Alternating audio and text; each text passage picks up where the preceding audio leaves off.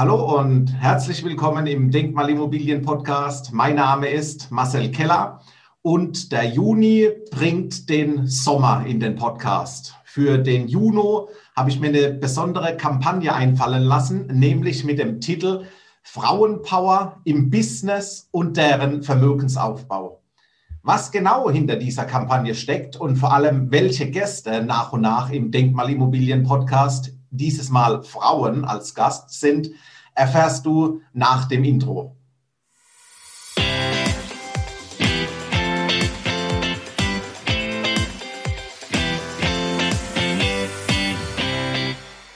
Hallo zurück im Denkmalimmobilien-Podcast und ich begrüße als erste Frau im Denkmalimmobilien-Podcast Anna Murk. Hallo, liebe Anna. Hi, Marcel. Schön und danke, dass du Gast bist in der Juni-Kampagne Frauenpower im Business und deren Vermögensaufbau. Es freut mich, dass du dafür zu haben warst. Es war Wunsch von mir, dich, liebe Anna, als Wirtschaftsjuristin im Podcast zu haben. Bevor ich dich vorstelle, ist es doch viel schöner, wenn du das Mikro in die Hand nimmst und zwei, drei Worte zu dir sagst, denn du weißt letztendlich viel mehr über dich als ich. ja, ich bin die Anna Murk. Ich bin Wirtschaftsjuristin. Das heißt, ich habe nicht nur Jura gelernt, sondern auch äh, BWL. Ich habe dann noch einen Master angehängt im Europarecht. Da hatte ich den Schwerpunkt äh, europäisches Wirtschaftsrecht. Und äh, ja, mittlerweile bin ich in diesem Bereich aber gar nicht mehr allzu sehr tätig, sondern nachdem ich ähm, eine Zeit lang ähm, im Compliance-Bereich gearbeitet hatte, habe ich mich dann auf die Kommunikation von Recht spezialisiert. Das heißt, mein Ziel ist es, das Recht für alle zugänglich zu gestalten und das funktioniert eben am besten durch Kommunikation. Und ja, deswegen vereinfache ich das Recht, ich gestalte es und vor allem mit Fokus auf Nichtjuristen und ja, was, was mache ich da so? Ich habe nebenbei eine Zeitschrift gegründet. Legal Layman heißt die. Das ist eine juristische Zeitschrift für Nichtjuristen. Und ja, ich schule ganz viele ähm, Unternehmen, Rechtsabteilungen, Compliance-Abteilungen, wie sie selbst besser kommunizieren können. Und halte auch Vorträge und Seminare und äh, ja, ich mach, ich äh, bin breit aufgestellt in meinem Leistungsbereich aktuell noch. Ja, du bist, du bist recht, äh, recht aktiv. Anna, im Denkmalimmobilien-Podcast wird man auch gefragt, wie alt man ist. Was bist du? Baujahr? Ich bin Baujahr 90, ähm, ich bin 30.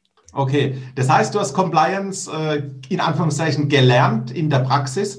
Es gibt ja. irgendeine Story zu dir über dich mit einem irgendeinem Deckel. Kann das sein? Äh, ja, das ist, das ist lustig, dass du das ansprichst. Ähm, Was gibt es da zu wissen? Ähm, das war, ich bin so als äh, junge, naive Studentin irgendwie äh, in meinen Arbeitsalltag äh, reingekommen. Am ersten Tag so ein kurzes Kennenlernen. Und am zweiten Tag stand direkt eine Begehung an. Das heißt, mein Vorgesetzter und ich mussten überprüfen, ob äh, die Datenschutzbestimmungen auch umgesetzt wurden. Und da gab es eben so eine Richtlinie im Unternehmen, die besagte, dass doch bitte, ich war in einem äh, Universitätsklinikum übrigens, und die besagte, dass eben auf allen ähm, Mülleimern ein Datenschutzdeckel drauf muss weil es sich bei Gesundheitsdaten eben um sensible personenbezogene Daten handelt und da sollte halt eben keiner von außen auch reinschauen können, was da für Daten irgendwie drin liegen. Ne? Also der Herr Müller hat das und das, das sollte halt nicht passieren. Mhm. Wir waren da vor Ort und stellten natürlich sofort fest, dass dieser Deckel eben nicht auf dem Mülleimer drauf war. Und ja, ich äh, Studentin war davon äh, schon entgeistert genug. Und dann äh, hatte ich meinen Vorgesetzten gefragt, seit wann die entsprechende Anweisung denn überhaupt schon draußen wäre. Ja, und er erwartete so eine Antwort von zwei bis drei Wochen. Und dann äh, sah er mich so an und meinte, seit vier Jahren.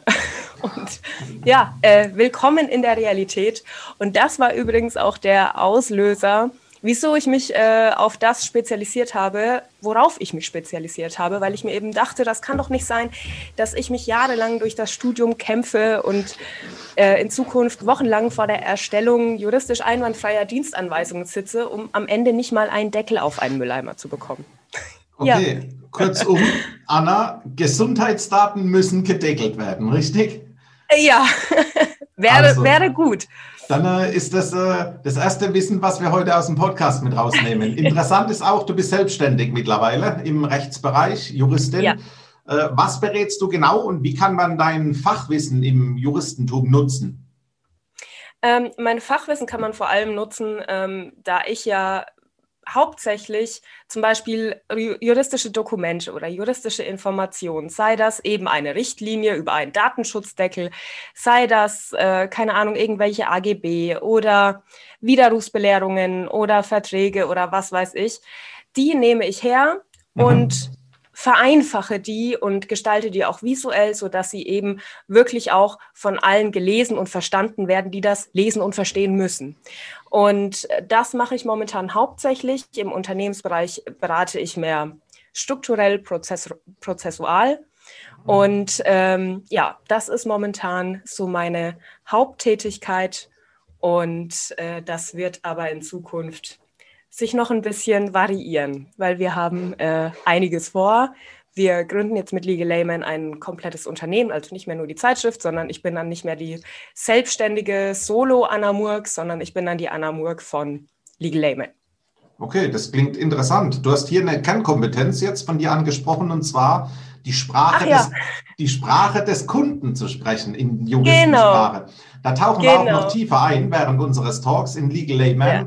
und auch in die Gründung von der Zeitschrift und jetzt gegebenenfalls dann von der, vom Unternehmen. Aber welche Firmen und Unternehmen berätst du, dass unsere Zuhörer auch ein Gefühl bekommen, wo man sich einordnen kann, dann, wenn man auf dich zukommen möchte? Mhm, also momentan bin ich stark im Gesundheitssektor unterwegs. Also ich habe mhm. zum Beispiel Pharmaindustrien und so. Ähm, ich bin aber auch äh, im innovativen rechtlichen Bereich, also so Legal Tech-Firmen und so, mhm. ähm, die da wirklich ein bisschen ähm, ja, nutzerfreundlicher sich aufstellen wollen. Ich habe aber auch äh, Website-Provider und so. Also aktuell ist es so eine Mischung aus klassischen Gesundheitsbranchen äh, und ähm, innovativen Tech-Unternehmen, würde ich sagen. Okay, es äh, ist fast ein Spagat. Ja, das ist ein Spagat, das stimmt. Bleib, bleibt man flexibel. Wir waren ja auch flexibel und zwar tauchen wir mal ein in unsere Juni-Kampagne Frauenpower im Business und deren Vermögensaufbau. Ich habe dir gesagt, Anna, in unserem äh, Vorgespräch beziehungsweise in unserem Vor-WhatsApp und dann Telefonat, dass wir in dieser Kampagne im Juni die volle Aufmerksamkeit an die Damenwelt geben möchten. Warum das Ganze? Wir wollen den Damen den Weg in den Finanzbereich, ins Immobilieninvestment einfach machen, indem gezielt Business Ladies wie du und andere vom eigenen Weg in die Finanzwelt oder gar vielleicht der aktuell kommende Weg in die erste Geldanlage oder die erste Immobilie so ein bisschen erzählen. Ich selbst habe mich für diese Podcast-Reihe entschieden, weil bisher sage und schreibe 100 Prozent meiner Immobilieninvestoren Männer sind. Und es kam rückwirkend, rückwirkend bis 2013 keine einzige Dame auf mich zu, die gezielt in, Invest in Immobilien investieren wollten. Und da habe ich gesagt, das kann nicht sein. Ich sage mal Stichwort finanzielle Unabhängigkeit vom Ehepartner, vom Mann, Selbstvertrauen ein bisschen aufbauen in dem Finanzbereich und einfach mal den Mut zu haben, mit einem guten Gewissen loslegen zu können. Und das ist das Ziel hinter dieser Podcast-Reihe Frauenpower im Business und deren Vermögensaufbau. Und das war deswegen, Anna, lass uns einfach eintauchen und loslegen. Bist du Gerne. bereit? Ja. Wir haben uns beide auf LinkedIn kennengelernt. Ich habe auf LinkedIn eine Umfrage gemacht zum Thema Immobilien. Du hast in dieser Umfrage mitgemacht, sprich teilgenommen. Und danach habe ich mich bei dir für deine Teilnahme bedankt und dir auch das Ergebnis der Umfrage mitgeteilt. Äh, und wir können eigentlich sagen, seit diesem Zeitpunkt sind wir im Kontakt, so im Austausch, ganz locker mal einmal die Woche, mal einmal im Monat, mal, mal, mal eine Weile wieder nicht, aber letztendlich immer wieder. Und du bist Wirtschaftsjuristin. Ist ja auch eine Domäne der Männer. Sprich, es gibt mehr Männer als Frauen in Positionen des Wirtschaftsrechts. Sehe ich das richtig? Ähm, ich denke ja. Ähm, kann aber auch zum Teil daran liegen, dass Frauen noch nicht so sichtbar sind. Also ah, okay. ähm, ich habe da jetzt leider gar keine Statistik irgendwie zur Hand, aber ähm, so aus dem Gefühl raus, ja, es ist schon mehr eine Männerdomäne. Ja, du bist ja, du bist ja recht fit und redegewandt. Doch wie kämpfst du dich in deinem Segment durch? Du bist selbstständig, du hast gesagt, äh, dir ist bekannt, die Gesundheitsdaten müssen gedeckelt werden. Also diese alten Dateien, die kannst du nicht gebrauchen. Und äh, wie kämpfst du dich dadurch? Also es ist schon, es ist schon gar nicht äh, so einfach. Ähm, erstens als Frau, zweitens als relativ junge Frau und drittens noch in einem eher kreativ innovativen Bereich, sich da irgendwie durchzuboxen. Ähm, aber man bekommt sehr, sehr viel Rückhalt von dem von dem eigenen Netzwerk, das ich mhm. äh, Gott sei Dank kennenlernen durfte und ja, am, also am Anfang war es schon so, dass man ganz, ganz viel Gegenwind bekommt. Vor allem von, sage ich mal, äh, etwas alteingesesseneren Herrschaften, ähm, ja. die meinen, ja, Mädel, so funktioniert das alles nicht. Ne? Und das haben wir schon immer so gemacht, dass wie, wie du das machst, das ist äh, alles, das ist alles doof und so, das wird nichts. Aber irgendwann, ähm, ja, da hat man dann da hat man dann so ein Bauchgefühl und so eine gewisse Intuition und ich bin Gott sei Dank ein richtiger Sturkopf und habe das einfach trotzdem weitergemacht und das zahlt sich jetzt im Nachhinein aus, weil ähm, ich hatte einfach die falschen Herrschaften kennengelernt. Es gibt ganz, ganz viele, die das tatsächlich unterstützen und so ganz zu meiner Überraschung, damit hätte ich auch nicht gerechnet. Aber ich sag mal, durchkämpfen kann man sich am besten, wenn man ähm, sich selbst irgendwo treu bleibt, wenn man zu seinen Meinungen steht und wenn man jetzt nichts darauf gibt, wenn mal irgendjemand ankommt und sagt, äh, das funktioniert so nicht, das funktioniert vielleicht für ihn nicht, aber andere kriegen das hin. Ja, mittlerweile kann es vielleicht sogar zur Motivation werden. Genauso wie du gesagt hast, äh, ich gründe jetzt einfach mal ein Magazin. Und zwar, dein ja. Magazin heißt Legal Layman. Legal Layman ja. zu Deutsch der juristische Laie. Äh, deine Zeitschrift ist äh, eine juristische Zeitung für Nichtjuristen. Und das hast du auf den Markt gebracht. Ziel des Magazins ist es, die aktuellen Themen als auch etwas aus der eher komplexeren Materie, aus dem Rechtsbereich, aus deinem Bereich, einfach und verständlich zu, zu erklären. Kurzum, du leistest hier eine gewisse, ich nenne es mal, Aufklärungsarbeit im Rechtsbereich für den Otto-Normalverbraucher. Kann man so ausdrücken? Das ist genau richtig, ja. Okay, dann habe ich das verstanden. Und wie bist du darauf gekommen, so ein Magazin zu starten und dann auch noch direkt an den Markt zu gehen? Also ähm, das ist eine äh, ganz, äh, ganz äh, lustige Geschichte eigentlich. Und zwar, äh, ich habe schon immer irgendwie mich darum bemüht, eben sprachlich und auch visuell das Recht äh, möglichst zu vereinfachen und auch mal bildlich darzustellen. Das ist so, weil ich es vorhin nicht äh, explizit genannt hatte, so meine Kernkompetenz, dass ich eben komplexe Dinge vereinfachen kann. Mhm. Und ähm, ja, das hatte ich mir, hatte ich schon immer irgendwie versucht. Und dann war ich da so in einem, habe ich einen Vortrag gehalten für Medizinstudierende Studierende, die kurz vor ihrem zweiten Examen standen und ähm, hatte da so alles über Arzthaftungsrecht erklärt und dann auf einmal äh, stellte mir so eine die Frage, ja, wie man denn überhaupt Paragraphen zitiert. Mhm. Und da ist mir erstmal, also da ist mein Gehirn dann auch erstmal runtergefahren und musste sich dann langsam wieder hochfahren, weil damit hätte selbst ich nicht gerechnet.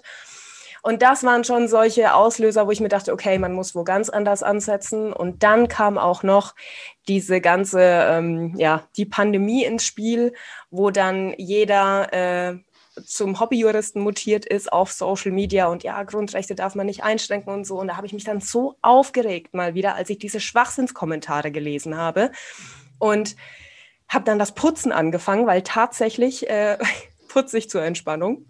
Ich hasse Kochen, aber ich liebe Putzen.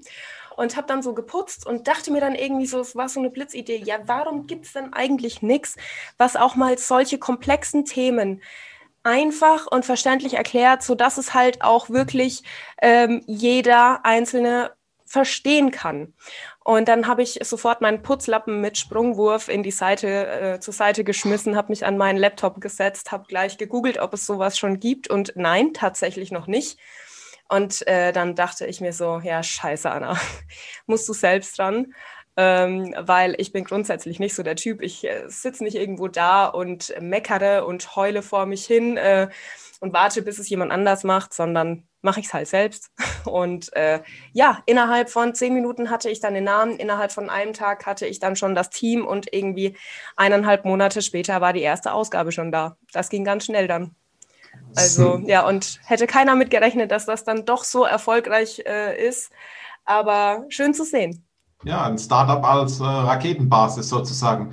Putzen ja. als Frustrationsbekämpfung, das äh, werde ich auch mal testen, irgendwann die Tage, wenn es mal wieder soweit ist. Aber ein gutes Stichwort war von dir, komplexe Dinge zu vereinfachen. Das ist auch meine Aufgabe. Und nehmen wir hier mal die Brücke zum Finanzbereich. Du bist ja. selbstständig, das heißt, du bist in Klammer zum Glück, das darf man nicht laut sagen, zum Glück ja. nicht gezwungen, in die gesetzliche Rentenversicherung einzuzahlen.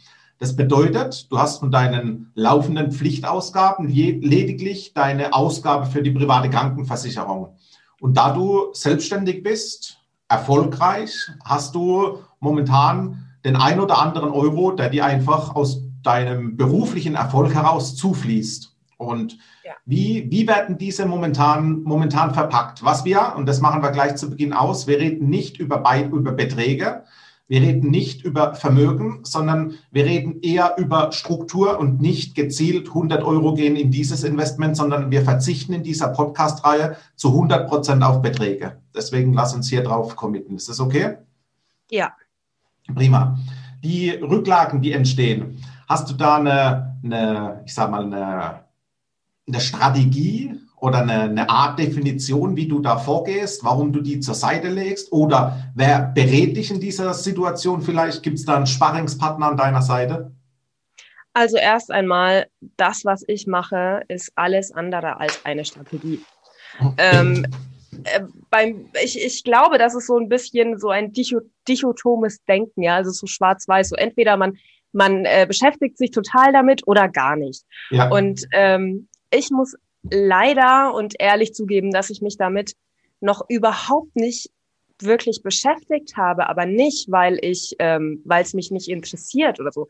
Europäische Geldpolitik, ja, ist super, mhm. super spannend. Ähm, äh, lese ich viel und sonst was, aber also es interessiert mich und ich will da auch wirklich anfangen, aber es ist einfach so eine Informationsinflation. Ja, jeder, jeder kommt an und erzählt einem, was man alles machen sollte und das ist das Beste und nein, das ist das Beste und irgendwie ist es wirklich bei mir so, dass es einfach zu viele Informationen sind, die mich dann wirklich lähmen, wo ich wirklich Angst habe, irgendwo anzufangen, weil ich nicht weiß, was ist denn das Beste? Ne? Und dann ja. lasse ich es lieber gleich. Also das, was ich momentan mehr oder weniger das Einzige, wo hinein ich investiere, wo ich sagen würde, das ist ganz sinnvoll, ist in mich selbst, in, in meinen Kopf oder in, ähm, in das Unternehmen, weil das ist was, äh, da kenne ich mich aus, damit kann ich arbeiten und äh, da habe ich auch ein ROI von.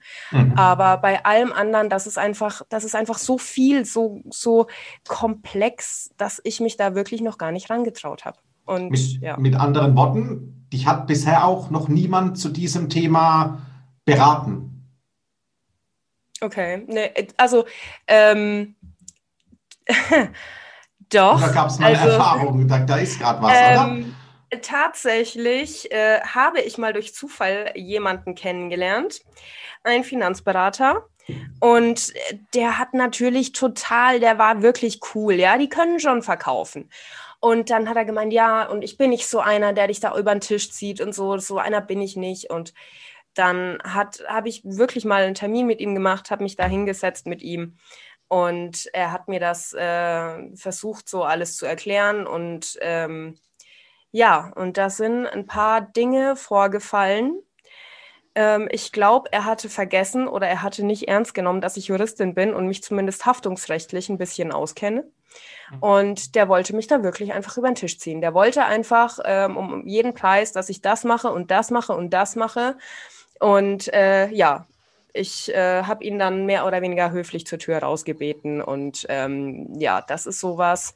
Es gibt halt äh, solche schwarzen Schafe, die dann natürlich erstmal die komplette Branche irgendwie ähm, in Verruf ziehen. Und das ist schon, das ist mir auch bewusst, das ist auch schade, aber da hat es mir dann erstmal, da hatte ich dann wirklich gar keinen Bock mehr, weil ich mir dachte, okay, ähm, wem kannst du da vertrauen? Ja, also der erste Versuch ging direkt in die Soße, so kann man sagen. Ja, ja, genau. Okay, dann lass uns mal weg von dem Bild dieses negativen Finanzberaters und äh, lass uns vielleicht eher mal ein Bild malen, was man sich von einem vertrauenswürdigen Berater wünscht. Das ist vielleicht mal interessant, wenn man so eine Wunschvorstellung äh, sich mhm. gönnt. Wie, wie würde mein Wunschberater aussehen, beziehungsweise mein Wunschberater mich beraten und wie könnte ich an diesen kommen? Wie, wie könnte man damit umgehen? Was ist dir da also, wichtig? Also ganz wichtig wäre mir, dass, ähm, dass wirklich ein Berater auch mal sagt, okay, Anna, pass auf. Ähm, normalerweise würde ich das und das und das empfehlen, aber das macht bei dir überhaupt keinen Sinn. Das machen wir mhm. bei dir nicht. Allein sowas schon mal, dass mir jemand wirklich ähm, von irgendwas abbrät, womit er eigentlich Geld verdienen würde. Weil das ist schon mal ähm, authentisch, das ist ehrlich und da weiß ich dann, okay, wenn derjenige aber zu mir sagt, dass ich etwas tun sollte, dann kann ich darauf schon mal ähm, wesentlich mehr Gewicht legen. Ähm, Zudem, ja, wie kommt man an solche? Also ja. definitiv nicht per Kaltakquise, per LinkedIn, wo mir jemand schreibt, ähm, sehr geehrte Frau Murk, ich habe die besten Tipps für Ihren Vermögensaufbau. Ähm, vereinbaren Sie gleich einen Termin und äh, Sie bekommen in den nächsten Monaten so und so viel tausend Euro mehr. Also das äh, funktioniert schon mal gar nicht. Ne? Also ich glaube, es ist nicht so, ähm, dass Vermögensberater ihre Kunden finden, ähm, sondern Kundenvermögensberater. Also es ist schon, ich finde, finde es schon wichtig, von jemandem konstant was mitzubekommen, jemanden vielleicht auch als Mensch kennenzulernen. Das kann auch nur über Social Media sein.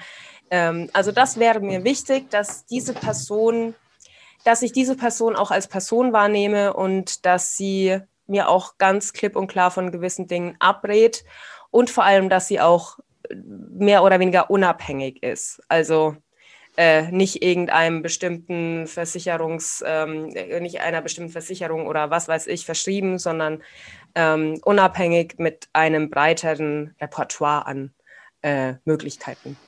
Okay, das heißt, um es nochmal zusammenzufassen, dass der Berater auch mal so offen und ehrlich ist, eine Art Gegenempfehlung zu bringen, eine Entscheidung gegen ein Investment, dass er die die Kaltakquise-Versuche, äh, ich sage mal eher, unterlässt und äh, dass du ihn gerne erstmal aus der, in Anführungszeichen, Ferne über LinkedIn, über das Netzwerk gerne beobachtest und dann gezielt einen Berater findest, der dir als authentische Person wahr wird, den man als ja. authentische Person gerne wahrnimmt und wo man auch sieht auf seinem Etikett letztendlich, was er nach außen, äh, nach außen präsentiert, dass man merkt, da herrscht doch Unabhängigkeit, da ist ich nicht irgendein Finanzkonzern, ein Versicherungsunternehmen, wo man Zahlen abliefern muss und einfach den, den Vertrieb anbündeln. So habe ich jetzt verstanden in der Zusammenfassung. Genau, ja. genau. Okay.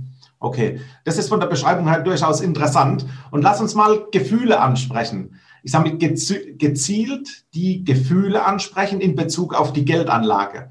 Was macht ein Bauchgefühl, wenn du aktiv Entscheidungen in diesem Bereich treffen musst? Im, im beruflichen Alltag, da bist du eine, eine Vollprofi-Dame, nenne ich mal. Entscheidungen zu treffen, wo man nicht eins zu eins zu Hause ist, so wie jetzt zum Beispiel im Finanzmarkt. Hm, da kommt ab und an vielleicht so mal irgendwas auf.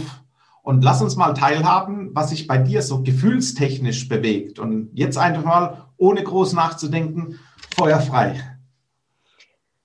Ähm, ich fühle mich erstmal, wenn es um irgendwelche Bereiche geht, in denen ähm, alle anderen mehr oder weniger mehr Informationen oder mehr Wissen haben als ich, fühle ich mich schon mal ein bisschen hilflos und in einer äh, gewissen unterlegenen Position. Also ich fühle mich irgendwie so einem gewissen Berater oder einem gewissen Segment einfach ein bisschen hilflos ausgeliefert. So, ich glaube, das ist das primäre Gefühl, ähm, das ich so nennen würde, also Hilflosigkeit. Ja. Und ähm, ja, und äh, Frauen vor allem neigen dazu, ähm, neige ein bisschen zum Perfektionismus und äh, ich nehme mich da kein bisschen aus. Also ähm, ich bin dann so eine, ich denke, ich müsste mich jetzt erstmal total mega einlesen in alles Mögliche und so, damit ich einigermaßen mitsprechen kann, um dann irgendeine Entscheidung zu treffen oder mhm. Ähm, mich zumindest dabei wohler zu fühlen. Und ich glaube, das ist auch der Grund, ähm, warum ich oder auch andere immer noch nicht damit angefangen haben, irgendwelche Investitionen zu tätigen, nicht weil sie es nicht wollen, sondern einfach nur, weil ähm, man einfach denkt, man müsste da erstmal ganz viel Zeit und Energie reinstecken, um einigermaßen richtige Entscheidungen zu treffen. so würde ich es mal formulieren.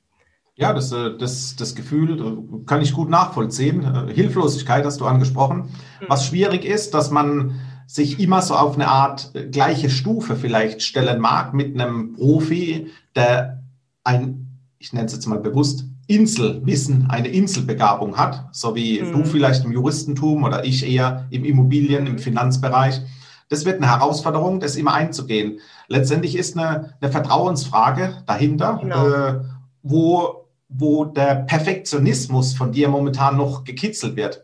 Und wenn wir dann einen Gedankenausflug machen und fiktiv nochmal auf das Bauchgefühl ansprechen und bei einer Immobilie sogar 200 bis 300.000 eher zusammen bewegen, auch mit dem Hintergrund nochmals, was nochmals dazukommt, das Geld hole ich mir bei der Bank, ich habe das nicht rumliegen, ich bin in einem Kreditvertrag mal zehn Jahre verhaftet, die Immobilie muss abbezahlt werden, in Klammer, das meint man zumindest immer.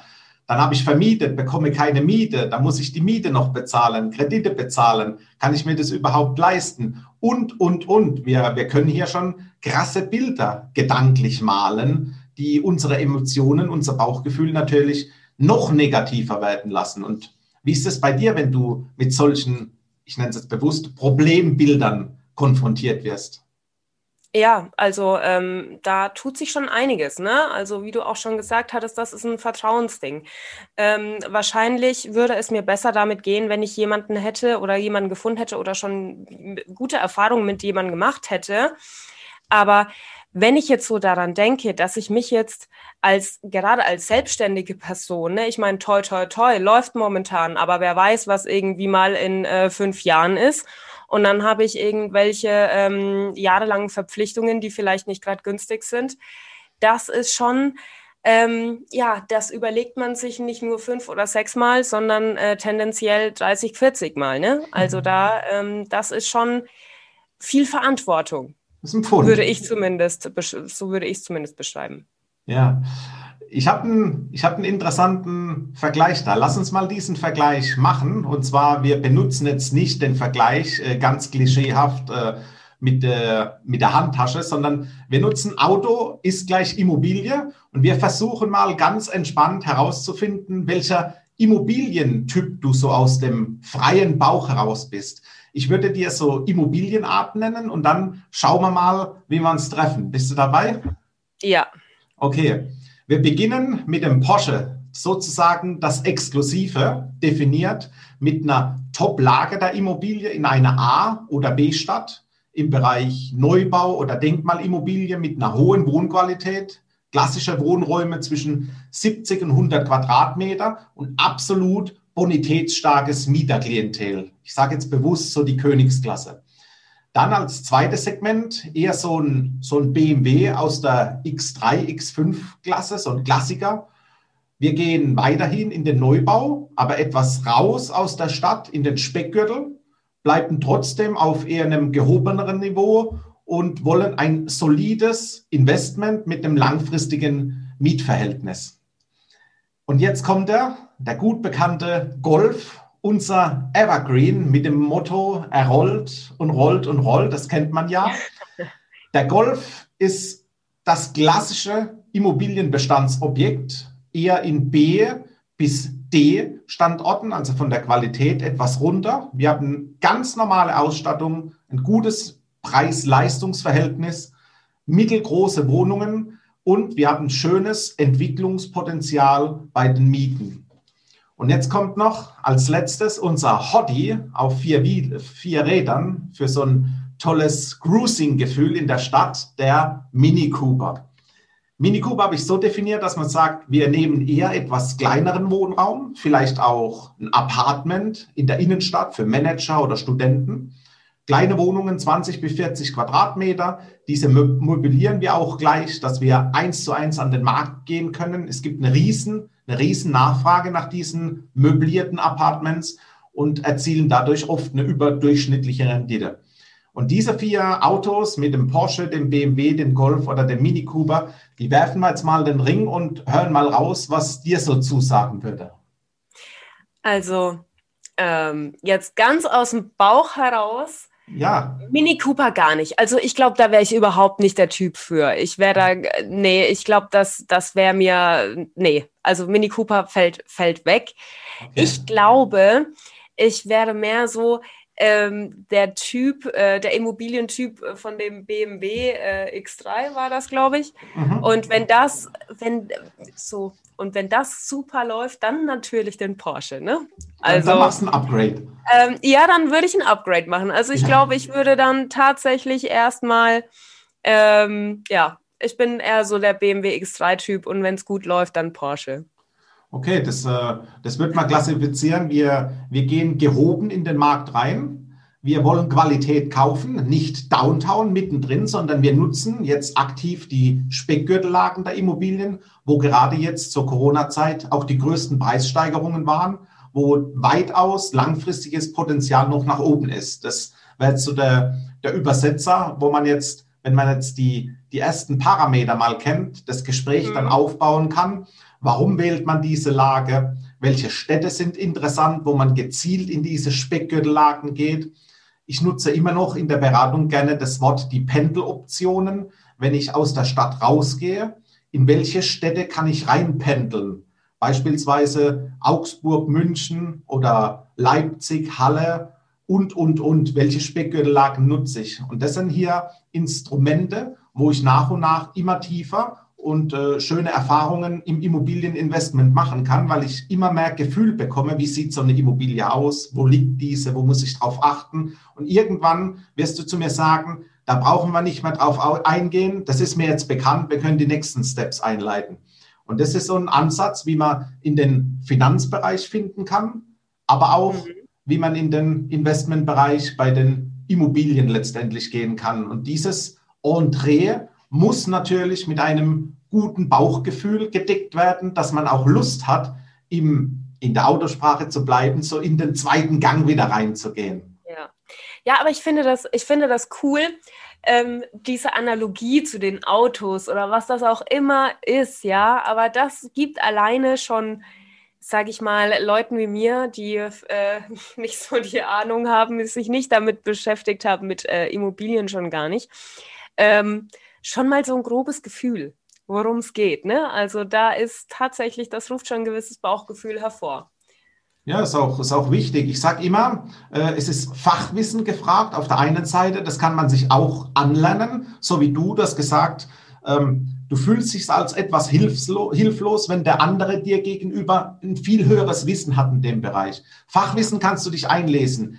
Expertise ist schwierig, sich einzukaufen und einzulesen. Erfahrung am Immobilienmarkt, unter uns gesagt ganz frech, ist schweineteuer, wenn man erst Erfahrungen sammeln will. Die bezahlt man mit viel Euros.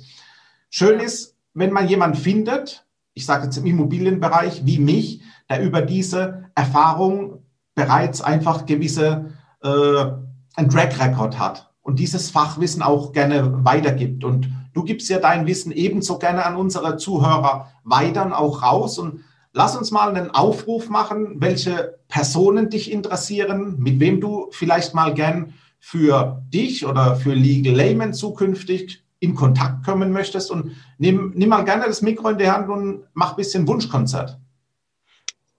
Puh, ähm, das ist eine gute Frage. Also ich habe eigentlich so spontan keine ähm, keine expliziten Personen, die mir jetzt spontan einfallen würden, sondern mehr Personenkategorien, sage ich mal. Also ich finde zum Beispiel, also ich arbeite erstmal total gerne mit Nichtjuristen zusammen, ja, weil ich finde, so ein, so ein, so ein äh, interdisziplinärer Austausch ist einfach sau wichtig. Und ich würde mich zum Beispiel total gerne mal so ein paar Ansichten ähm, von Naturwissenschaftlern finde ich unglaublich spannend, von ähm, IT-Lern. Also alle, die irgendwie in einem nicht juristischen Bereich tätig sind und äh, sich gerne mal über rechtliche Dinge ähm, gepflegt auskotzen wollen, wenn ich das jetzt mal so sagen soll. Ja. Alle her, ja. Also auf solche Leute, da habe ich richtig Lust darauf und das ist wirklich auch, das sind so die Gespräche oder die ähm, zusammenarbeiten, die mich persönlich ähm, am produktivsten machen und wo ich auch die kreativsten Ideen entwickeln kann. Also ähm, ja, da, das, das wäre richtig cool. Okay, dann Feuer frei an alle Naturwissenschaftler, IT-Unternehmen, die einfach mal kurz und knackig wissen wollen, wo im Unternehmen noch ein Deckel drauf muss. Genau. also, dann, äh, dann gehen wir so vor und hoffen aus dem Netzwerk heraus auf gute Kontakte.